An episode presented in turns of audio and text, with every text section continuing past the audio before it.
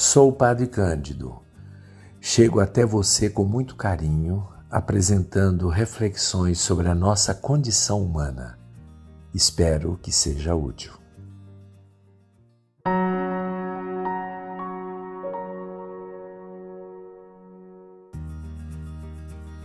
Nós sabemos que a civilização ela começa nos primórdios.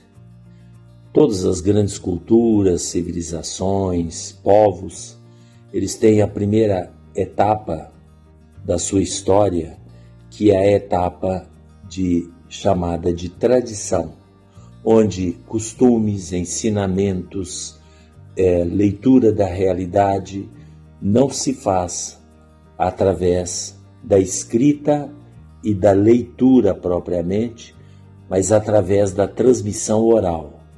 Assim as pessoas vão contando, vão narrando e os, as gerações vão transmitindo estas, estes conhecimentos, estas experiências, porque ouviram. Nós chamamos isso de tradição, vem do latim trad ore, através da boca, através da oralidade. Portanto, esta é a primeira fase. O grande passo, né, um passo que a gente chama de qualitativo, um salto qualitativo, é quando vem a escrita. Aí, quando vem a, a civilização da escrita, começa propriamente a história, porque é pela escrita é, que nós podemos investigar civilizações passadas. A história de uma civilização começa exatamente quando ela, ao lado da transmissão oral, que vai permanecer sempre, há também a transmissão pela escrita e pela leitura. É o que nós chamamos hoje de alfabetização. Assim, por exemplo, quando os jesuítas chegaram no Brasil, os índios não tinham a escrita e, portanto, não tinham a história. Aí os jesuítas criaram um alfabeto, o alfabeto tupi-guarani, e aí começaram a civilização da escrita. E por isso, com a escrita, vem a necessidade do aprendizado das letras, da leitura, da, do aprendizado da alfabetização. Quando nós chegamos nesse estágio da alfabetização, da escrita e da letra, o salto é muito grande, porque aí, pela leitura, nós encontramos um outro mundo, um outro universo de conhecimento, de experiências que nos vem simplesmente por um texto, por uma leitura, por um livro, né? E isto é de fundamental importância.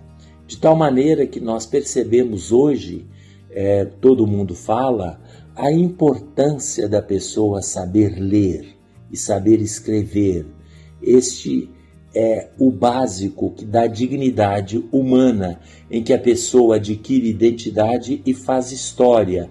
Quanto menos letrado um povo for, quanto menos as pessoas que compõem aquela coletividade, quanto menos ou quanto mais pessoas não souberem escrever e ler, mais a dignidade do ser humano é rebaixada.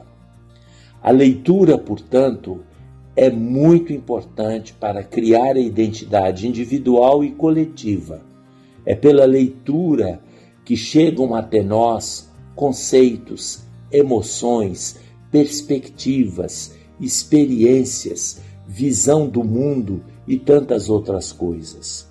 E é por isso que, a partir é, deste primeiro tema, a leitura, nós vamos continuar sobre este tema vários, vários, é, vários programas de podcast falando exatamente sobre a leitura.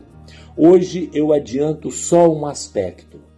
A leitura é quando na escola a pessoa soube associar letras e, através das letras, formar frases, palavras e poder, evidentemente, ler um texto, seja ele qual for.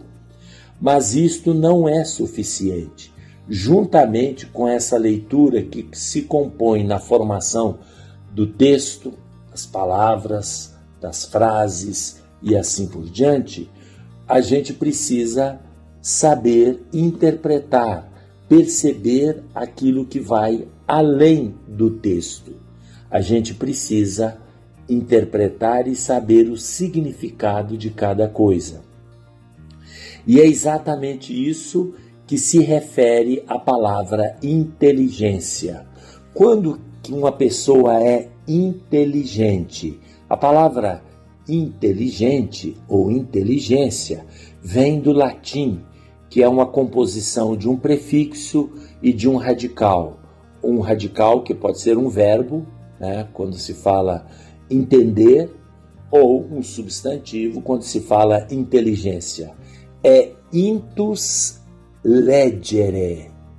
Intus legere significa ler por dentro, ler o que está por detrás das palavras.